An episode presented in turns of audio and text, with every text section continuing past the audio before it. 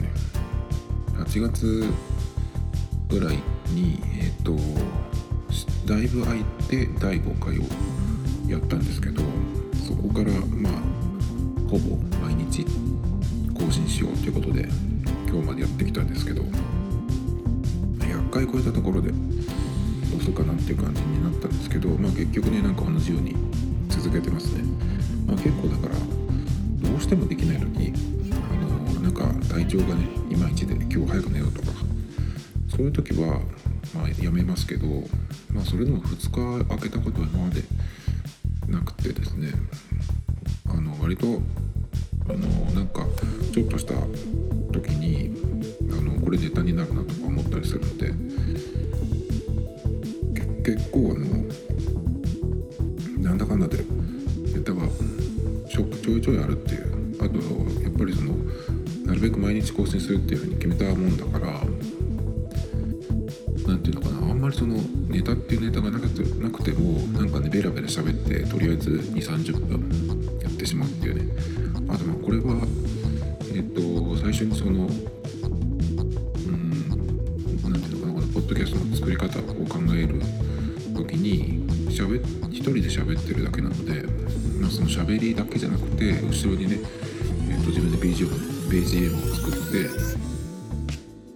回変えるっていうねをやることでまあその音楽プラスえーと、たわいもない喋りっていう、まあ、ポッドキャストに、えー、なったので割とだからなんかその構成が割とその続けていけるのかなっていう喋るネタも思いつけばこれ喋りたいなっていう風になるしあと曲もねなんとなくまあ適当に作ってるんだけどなんとなくいいものができたりとかねすると今度はこういうのを作ってみようとかっていうその2本立てになってるんでなんかそれがうまくいってんのかなっていう感じがしてます。でさっきね Amazon からメールがありまし来ましてえっと昨日手話の MV5 っていうこれの録音用に1個マイクをようやく注文したんですけどそれがどうやら明日、えーと、届くっぽいので今日今はこれは iPhone のマイクで撮ってるんですがそれも今日で最後になるというねどのくらい変わるのかなっていう感じですけど今度はねえっとまあ iPhone につなげるとその手話のアプリっていうのがあってそこでそのマイクの設定をしたりとかできるんですね。で手話のそのアプリとマイクのっていうのはすごくよくできていて一回そのアプリとマイクをつないで設定をするとその設定がそのマイクに保存されるんですね。だから、えーと、そのアプリに毎回つながなくても設定したやつがねその記録されるのでその設定で毎回撮れるようになるっていう。それがね結構あのよくて。アプリ自体もすごく録音がやりやすかったので今度はね前は MV88 っていうマイクだったんですけど今度ちょっと変わるのでそれがね、まあ、どんな感じになるかなっていうのでちょっと楽しみにしてますけど。今日はねえっ、ー、と、まあ、ネタとしてはえっ、ー、と毎週ことを週に1回喋ろうかなっていうふうにやってて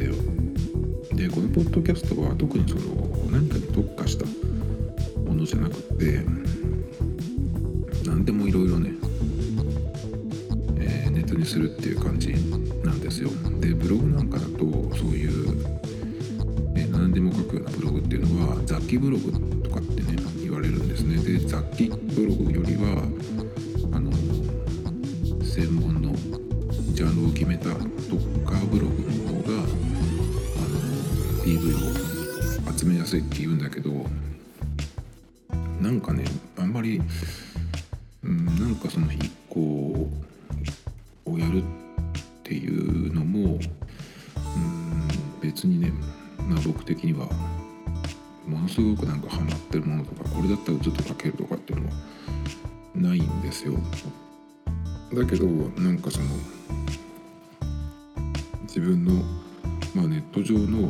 ームみたいな場所を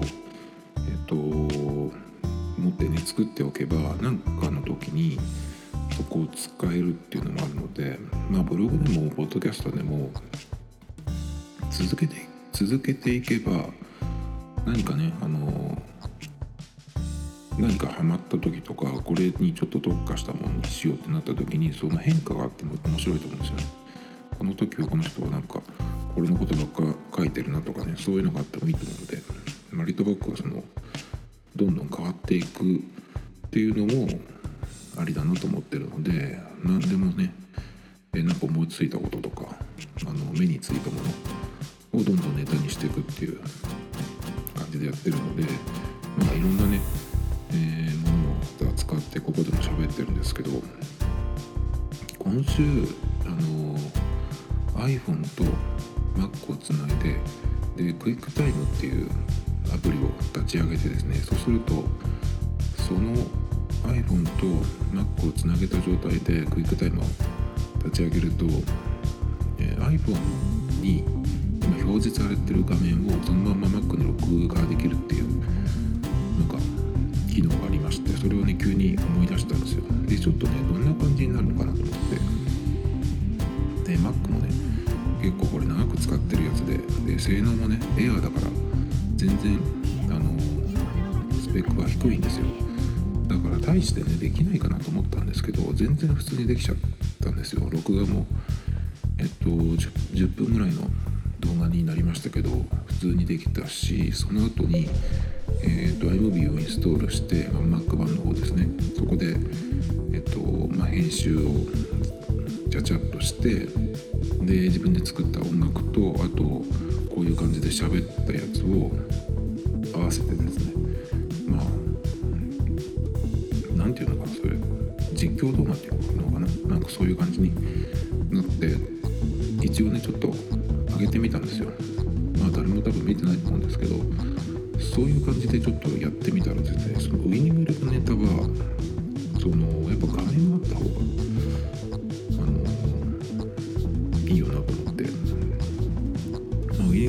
いる分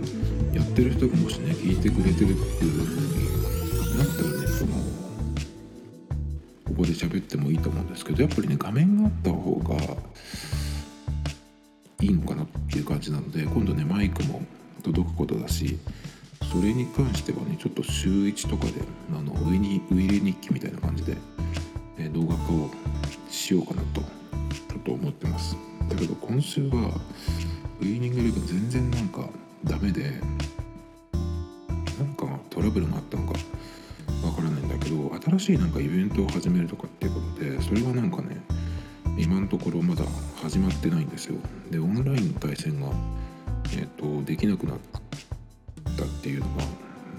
通知が来てて。で普段だったらそのコンピューター戦のツアーっていうモードがあるんですけどそれもないしなんか今全然やることがないんですよね。だからツアーっていうのがないとえっとそのガチャで取った選手を育てるためのトレーナーも手に入らないしね。何にも今できないんですよね。何をやってるのかなっていう感じなんですけど今ねでもえっ、ー、とスカウトっていうのがあるんですよね上にいるのででそれでえっ、ー、とキング数を取りたいなと思って。で数をチームに入れてそのユニフォームをねいろいろいろんなチームのユニフォームを選べるんですけど数が在籍した今までにいたチームのユニフォームでこうコロコロ回していこうかなと思ったら結構あるんですよね。これねちょっと前23日前にも喋ったかもしれないんですけど。J リーグのチームだけで3つ？3つかな？ベルディ京都あ神戸もあった。神戸、えー、横浜 FC か、えー、多分きっと来年また多分違うとこに行くんじゃないかなと思うんで5つ目ができそうですけど、それで、まあ、ブラジルのサントスもあるしそれからシドニー FC も来ましたね。とクロアチアのザグレブイタリアセリアのジェノアもユニフォームがあるんでその数シリーズでやっていくっていうのもちょっとやりたいなと思ったんでそうしたらやっぱね数をチームに入れたいじゃないですか。そうするとですねまあちょっと、えー、ガチャで回すといつになるか分かんないんでねあのスカウトっていうのを、えー、使ってですねやるんですけどなかなかねその横浜 FC の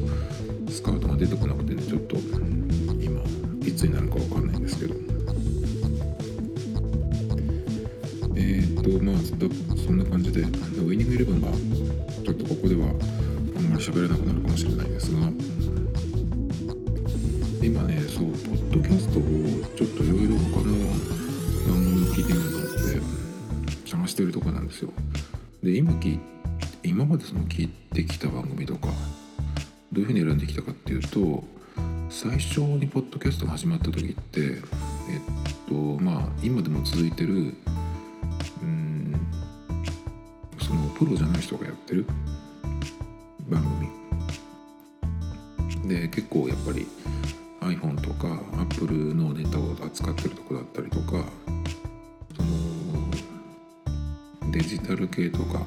テック系に強いところっていうのが結構ねそのよく出てたと思うんですけど、まあ、そういうのも聞いてたしあとはですねメインで使ってるアプリは、えー、なんだっけな。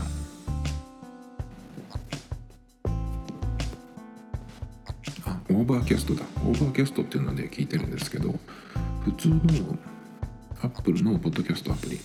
そっちは英語のものだけにしてるんですね、まあ、そのリスニングの練習目的で、まあ、聞こうっていう感じで聞いてるんですけど、まあ、結局ですね全然聞き取れないんで結構そっちはサボりがちでもう12年は聞いてないんですけどね。結構ねバイリンガルニュースとか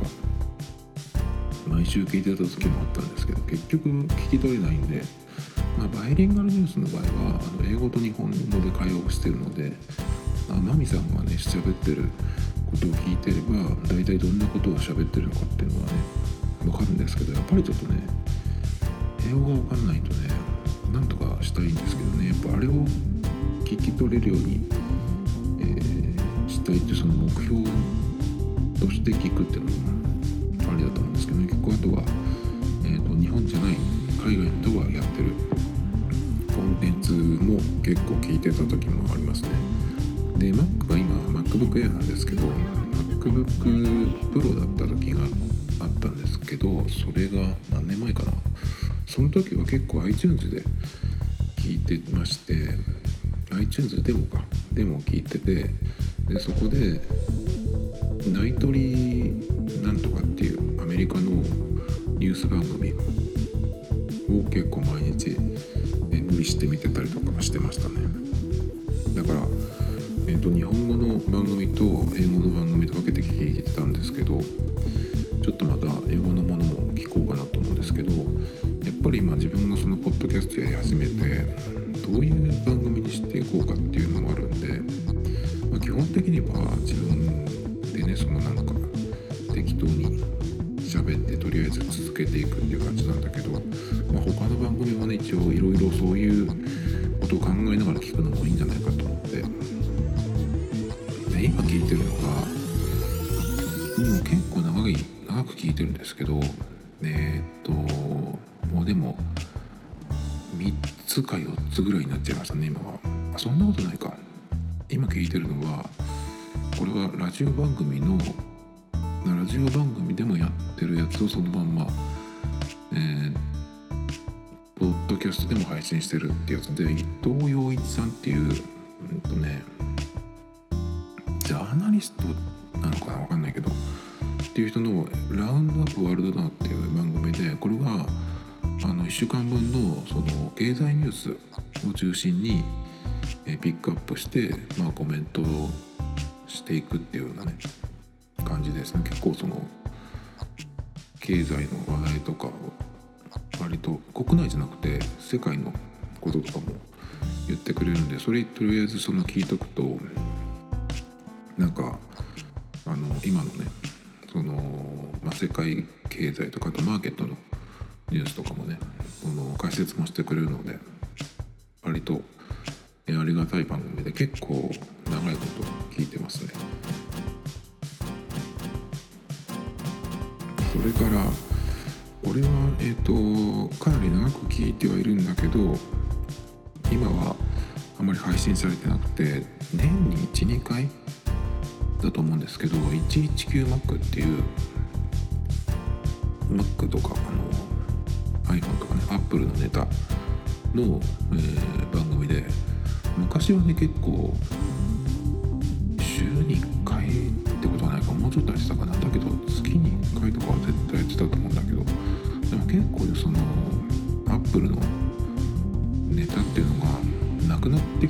そんなにねその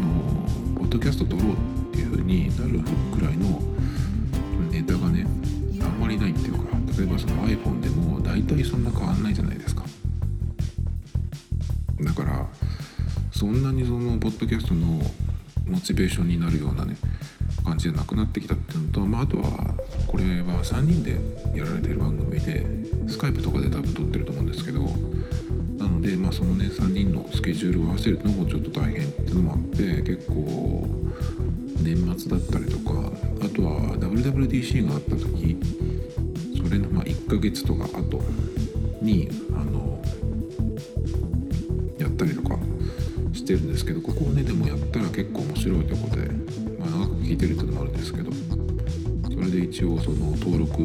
は残してあります。それからバックスペース FM っていう番組があるんですけどこれも結構長い番組でもうどのくらいやってるんだろう？3年は絶対にやってると思うんだけど。でも正直バックスペースは最近あまり聞かなくなってきましたね。これは登録しなくて更新されたかなっていうのを週に1回ぐらい見てでそのタイトルとか内容を見て、えーと、今日は聞いてみようかな今週は聞いてみようとかねっていうふうに、えーと、1回見てから自分で手動でダウンロードしてるんですけど最近はあんまりうん月に1本聞くかどうかっていう感じになってきましたね。あとはですねリビルドっていう、まあ、これバックスペース FM やってる人のまあ、知り合いとかつながりのある方で、まあ、全然ねそこの普段はそのポッドキャストで何かこう連携があるとかってわけじゃないんですけど、ね、たまに、まあ、バックスペースの人が、えー、ゲストでね出ることもあるんですけど、まあ、何年かに1回とかだと思うんですけど。でもこのリビルドはあのエンジニアの人のエンジニアの人同士の話っていう感じでかなりそのマニアックなんですね話が。だからプログラムとかやる人だったらあのー、分かると思うんですけど全然僕なんか分からないんで。えっ、ー、とどんなことを喋ってるのかなっていうのはそのタイトルもね、えー、見て気になったら聞くっていう感じですね。このバックスペースよりも頻度は少ないです。それからですねあと最近聞いてるのがあこれもバックスペース系なんですけど A&Y ポッドキャストっていうのがあってこれがバックスペースをやってる人の、えーと、奥さんとリビルドのやってる人の奥さんが、まあ、カフェとかに行ってね喋ってるっていうやつなんですけど結構ねなんか僕が今ポッドキャストやってて、やっぱこういう方がなんか気楽でいいなっていう風に思える、えー、ポッドキャストの形っていうかね。あのー、今それであんまりその聞くものがなくて実は。聞いてるものがなくてちょっとポッドキャスト増やしたいなと思って今日とか昨日とかねそのポッドキャストアプリを開いてでちょっと探してみたんですけどなかなかねなんかこれが聞きたいっていうのがなくって今のところ新たに、えー、増やしたのは日本の番組はないです。海外の番組オーバーキャストで見た時に、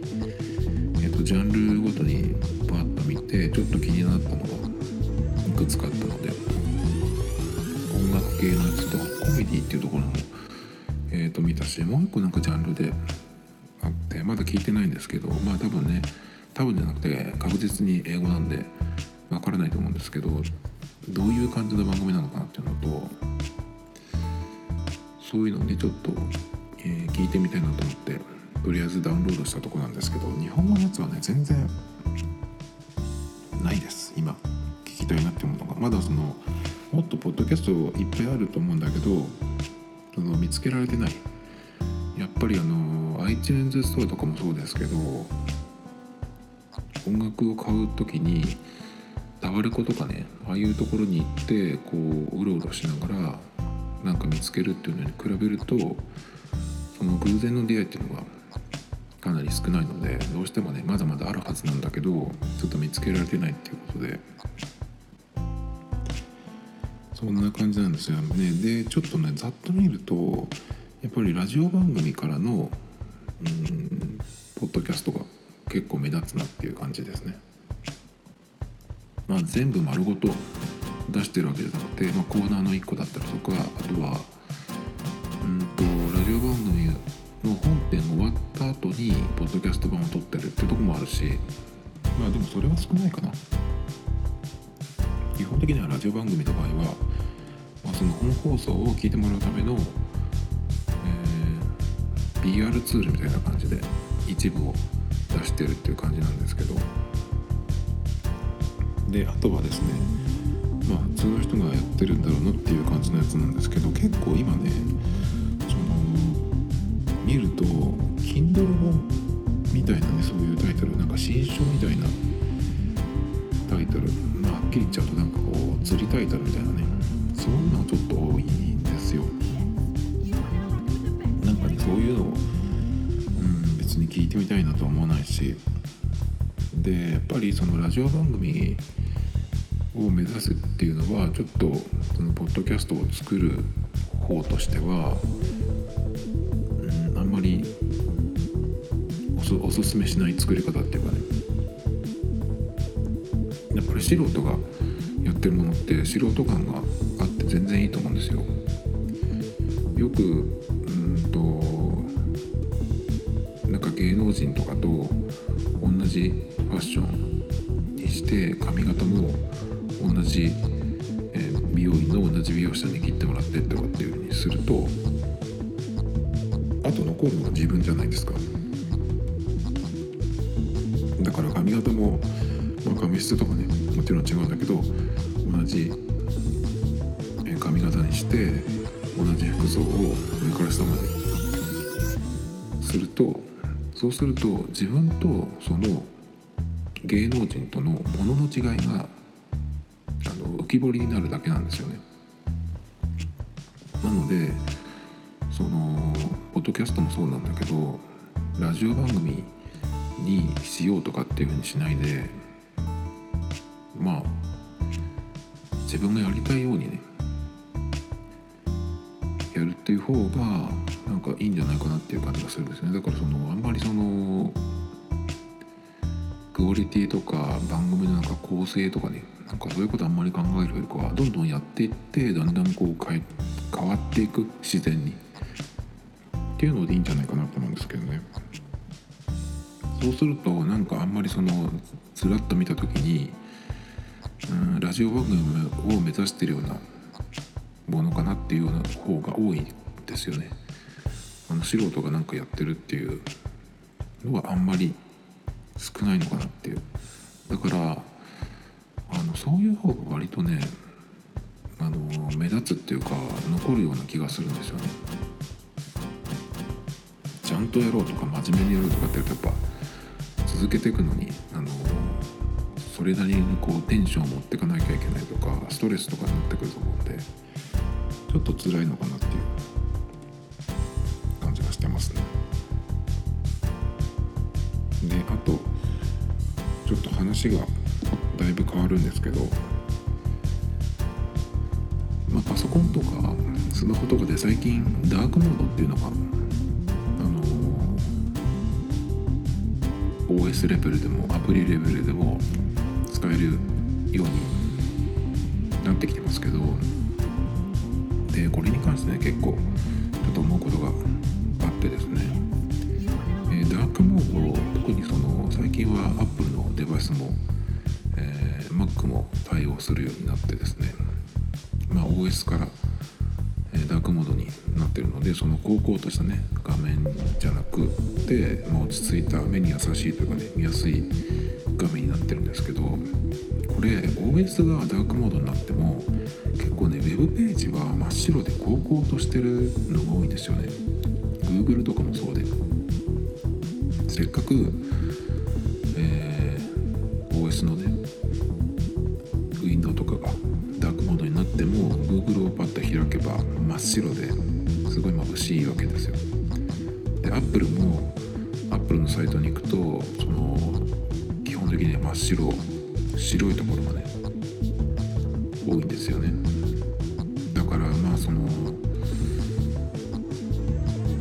うするかってなったんですけどブラウザを Chrome か Chrome の、えー、機能拡張が使える、うんと、僕が使ってるやつだとビバルディかな？は、えーと、機能拡張が使えるのでそこでですねダークリーダーっていう、えー、機能拡張があるんですけどこれを入れるとウェブページを開いてもあのダークモードにしてくれるので結構ねその OS だけじゃなくてそのパソコンの Mac の中の環境が全部ダークにできるので結構これを入れるといいですね。でもサファリに関してはえっ、と全部真っ黒にはならないんですよね。これなんとかなんか方法がもしかしたらあるのかもしれないんですけど。で徹底的にねこの特に、えー、Mac を使う場合今11インチの画面ですけどやっぱり広くてでかいので iPhone に比べると。その白いと眩しさもだいぶきついのでなるべく何でもダークモードにしようっていうふうにしてましてで Google Keep もね最近よく使ってるんですけど Google Keep もダークモードってあるんですよ。あるんですけどこのメモのそれぞれに色をつけることができるんですね。付箋みたいにして。でダークモードにするとその、えーと、メモにつけた色がちょっと暗くなっちゃうんですよ。まあそれではいいんですけどなんかそうするとちょっとそのバッグが白だった時に比べると付箋のね感じがちょっとだいぶ薄まっちゃう。それがねちょっと残念かなと思って。まあでも、えー、ダークモードを取って今は暗くしてるんですけど。でこの間ですねこれはえっ、ー、と YouTube でよく見てる番組なんですけどこれは、えーと、携帯電話電話とかをよく、えー、本とかを書いてるねライターの王林孝之さんという人がやってる、えー、でもともとやってた番組で今は YouTube でも見られるんですけどでそのホーリンさんがその番組の中で、えっと、ライターさんだからその本も書く人で画面をね見てきてる時間がねあの普通の人よりだからすごく長いと思うんですね。だけどホーリンさんが言ってたんだけど視力が下がってないっていうふうに言ってたんですよ。でホーリンさんって多分50代くらいの方だと思うんですけどで眼鏡もかけてないしでだけどまあ老眼はね正直まあそのちょっと起きてるからこの近くでその小さい画面を見るときはあの見づらいけど普通にねそのパソコンで物を書いたりとかかその日常生活ではね全然その問題がないっていうふうに言ってたんですよ。でなんでかっていうとあでも他のライターさんとかは結構眼鏡かけてる人が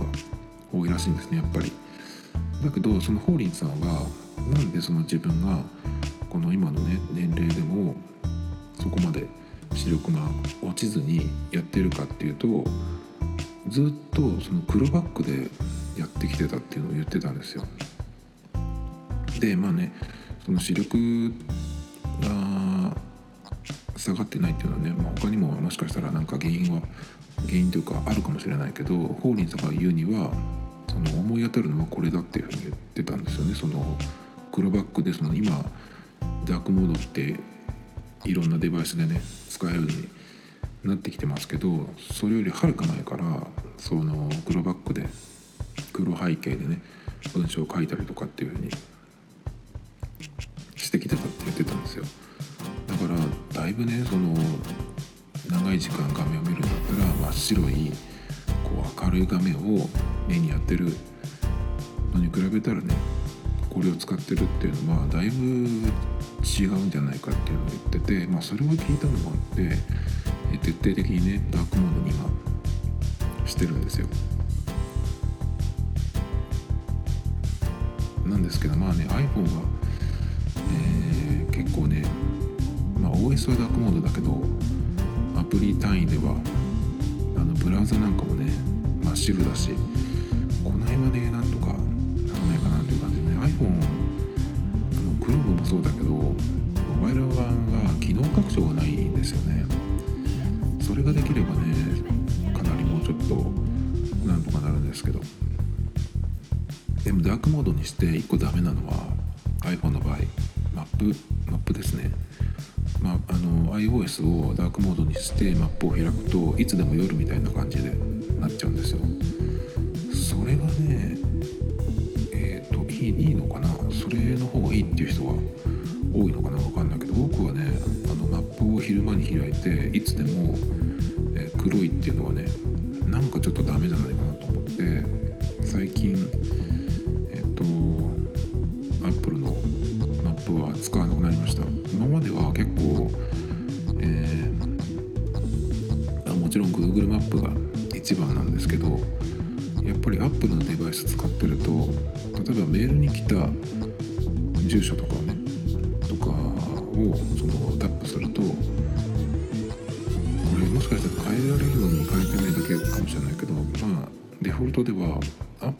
プが開くじゃないですか。それとかあと Apple Watch 使ってたりするとそのマップは Apple のマップを使うしかないので正直見づらいんですけどやっぱりそれがあるので